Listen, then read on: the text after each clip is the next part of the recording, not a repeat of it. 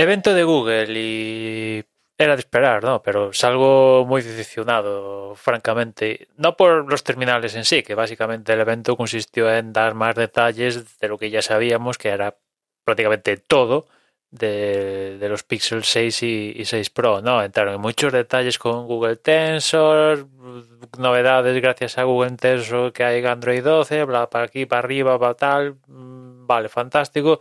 Pero estoy decepcionado en el sentido de que otra vez más, otro año más, que estos terminales no van a llegar a España, ya de partida, ¿no? Que es donde estoy grabando esto, pues en España no va a estar, sino que el, despliegue de, estos eh, de estos terminales pues es limitado, no, es lo siguiente, ¿no? Creo que son los mismos países que el Pixel 5, que son Canadá, Estados Unidos, Japón, Taiwán, Alemania, Australia, Francia, Irlanda y Reino Unido. O sea, así no vas a hacer mella en, el, en algún terreno, ¿no? Es cierto que son países importantes, ¿no? Vale, fantástico, pero joder, si no me lo ofreces para comprártelo, desde luego no me voy a complicar la vida en importarlo ni complicarme la vida para hacerme con él. O sea, por muy fantástico que sea y la leche en vinagre, lo que quieras, si no lo puedo comprar, ¿qué quieres que haga?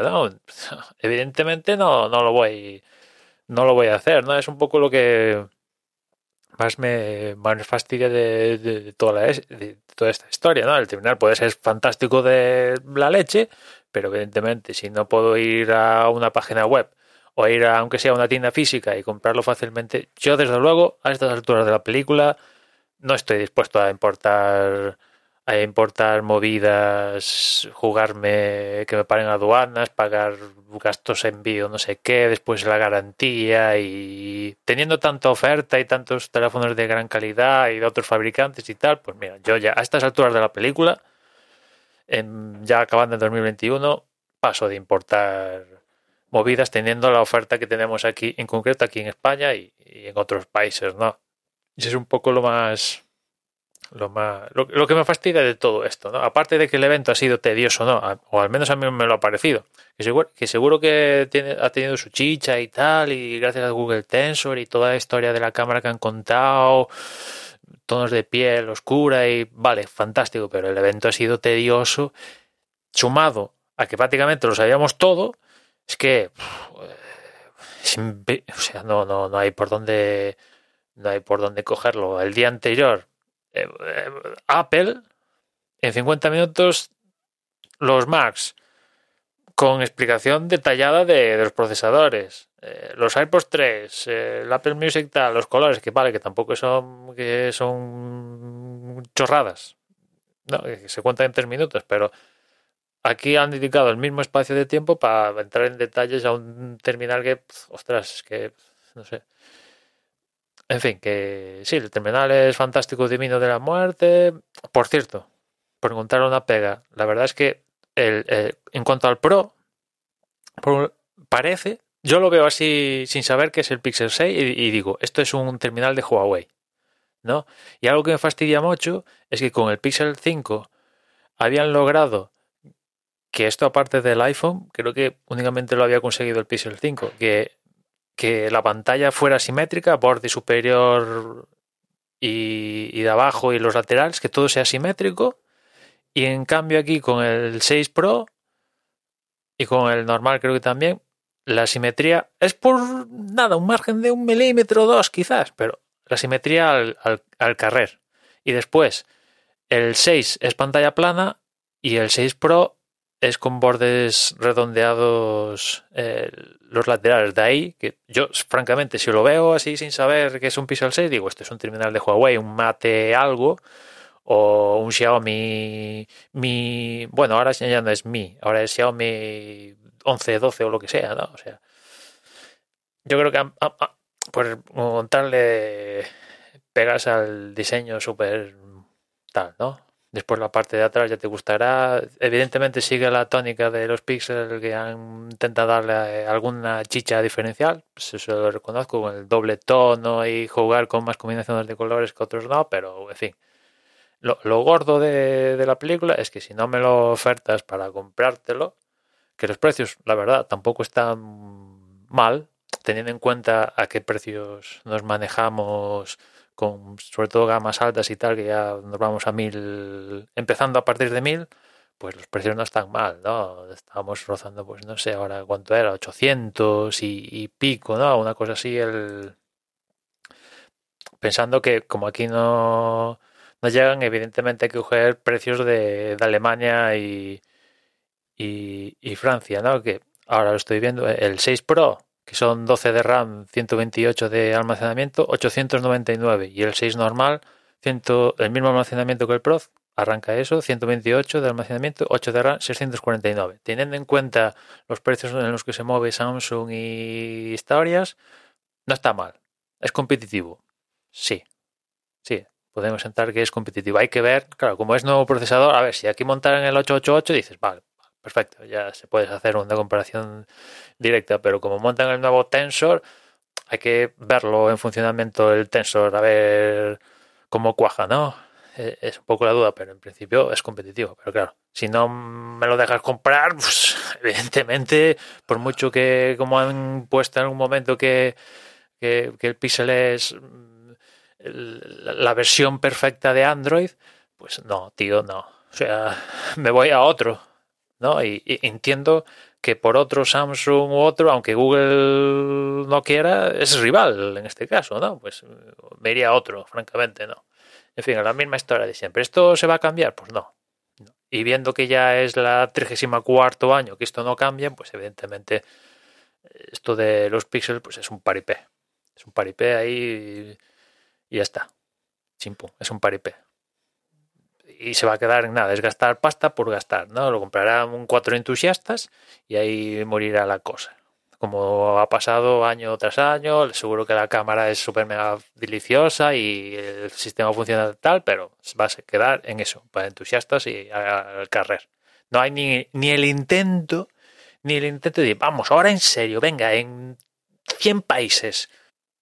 Que eso es lo que parecía con el Pixel 6 y 6 Pro, aunque bueno, Ahora leyendo otra vez, al parecer en 2022 tienen previsto ampliar el despliegue a más países, pero bueno, o sea, estamos hablando de Google. Si Apple puede, Google tiene que poder, no me fastidies. No estamos hablando de, de, de, unos que se juntan ahí antes de ayer y deciden sacar un teléfono, aunque realmente parecen amateurs los de Google, sinceramente. Pero, en fin, eh, si, si quieren, puede. Es que te pasa a pensar es que hasta el despliegue del primer iPhone, quizás el primer iPhone no, pero el segundo, el 3G, ha sido más grande y su Apple estaba empezando que, que, el Pixel 6, que ya estamos en 2021, ya tenemos el, el culo pelado de la hostia de lanzamientos y etcétera, etcétera, ¿no? Si me decides que esto si me dicen que esto sucede en 2007 te digo vale esto está reinventando la rueda y no sé qué pero es que a estas alturas de la película seguramente se escudirán no es que estamos en pandemia eh, hay un, cuello de botella con el silicio tal las fábricas nos dan abasto en fin si Apple puede Google tiene que poder o hacer la forma de poder. No me fastidies no no me fastidies y sí, llegarán en 2022, tarde, tarde. A no ser que salgan el 1 de enero de 2022, van a llegar tarde, porque esto es, la rueda empieza a rodar y ya en no sé cuántos meses saldrá el Galaxy S22 o como demonios se llame. En fin.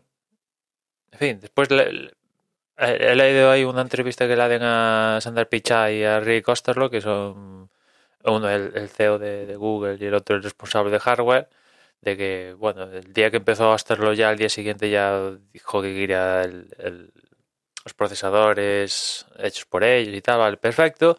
Y cuando llega la pregunta, bueno, me imagino que la intención de esto es quitarle cuota de mercado a Apple, ¿vale? Y, pero también a, a, partners como puede ser Samsung. Y dicen, sí, hombre, sí.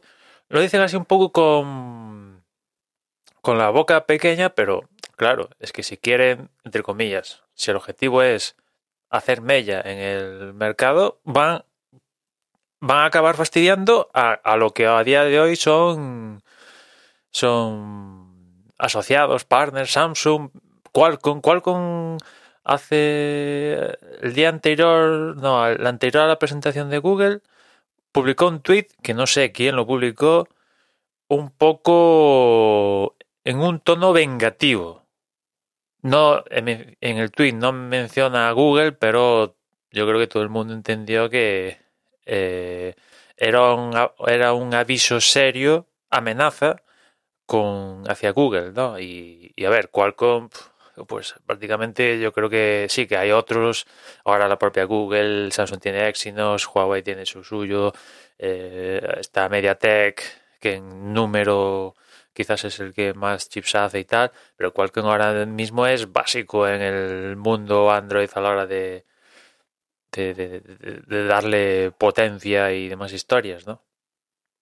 O sea que, e, evidentemente, si quieren tener éxito, poco o mucho, van, vas a tener que acabar fastidiando a, Apple, da igual, ¿no? Pero a... Fastidias a, sobre todo, yo creo que más que fastidiar a Apple, fastidias a Samsung o, a otros, ¿no? En fin. Esto es lo que hay. Ah, sí, y una última nota, también por recuperando lo de Apple de ayer de los nuevos MacBook, ¿Ves? Una cosa que sí que hace Google, por ejemplo, bien y otros, es que, por ejemplo, este Pixel 6 y 6 Pro pues tiene el Wi-Fi 6E y Bluetooth 5.2, ¿no? Que ya hace bastante tiempo que, están confirmados como estándares y tal, o sea que la gente lo puede montar, ¿no? Y en cambio Apple sigue anclado en el, en Wi-Fi 6 y el Bluetooth 5.0, incluido estos MacBook Pro que acaban de salir, incluido el iPhone 13 que acaba de salir hace nada. Y a mí me, sorprende, ¿no? Porque no es un estándar que se acaba de aprobar antes de ayer, sino que esto ya hace ya hace un tempito, ¿no? Salvo que por software consiga actualizarlo a 5.2, que bueno, no sería la primera vez que de repente pues actualiza, actualizan el firmware y, y sí, de primera salió siendo punto cero, o sea, siendo Wi-Fi 6 y Bluetooth 5.0, pero lo hacen tal y consiguen la, verificación y de repente se transforma en 5.2. Pero bueno, quiero decir que ahora mismo no sé cuáles son las ventajas de uno y otro. Creo que la diferencia con el Wi-Fi 6 y el 6E es que el 6E tiene la banda de los 6 GHz que va aumenta y la potencia. Y en cuanto a, al Bluetooth 5.2, pues creo que son eh, temas de manejo de, dispositivos y calidad de audio y todas estas movidas, ¿no?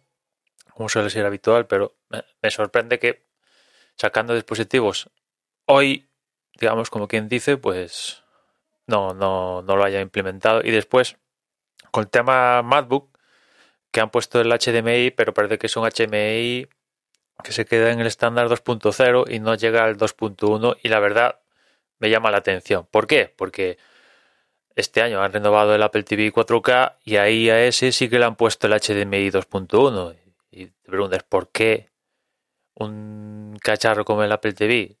Que vale, que es para ver tele. Sí, sí, sí, perfecto. Pero un MacBook Pro le pones el HDMI, ponle también 2.1. Espero que, igual que lo comentaba con el Wi-Fi y Bluetooth, pues le actualicen el firmware y de repente se convierta en 2.1. Pero bueno, no tengo. Espero, eh, tengo esa esperanza, pero no confío mucho, mucho en ella y la verdad es que yo, yo no lo entiendo, francamente. Que el Apple TV 4K tenga HDMI 2.1, que lo tiene que tener, sí, perfecto, pero es que el MacBook Pro también debería tener el HDMI 2.1, ¿no? O sea, ya, que lo pones, pues ponlo, ponlo con todas las consecuencias, ¿no? Si quieres manejar pantallas 8K y a más megahercios de 60, pues tienes que prescindir del, del HDMI y evidentemente apuntarte a, utilizar uno de los puertos Thunderbolt, ¿no? Que seguramente el 4K 60 Hz cubre a muchos, sí, a un espacio de público le es suficiente. Pero bueno, hay. Yo creo que estos portátiles los va a comprar gente pro que maneja la leche de resolución. Únicamente por el potencio, la potencia desbordante, sobre todo en, con los M1 Max, ¿no? En fin. Ahora sí, ya nos escuchamos mañana. Un saludo.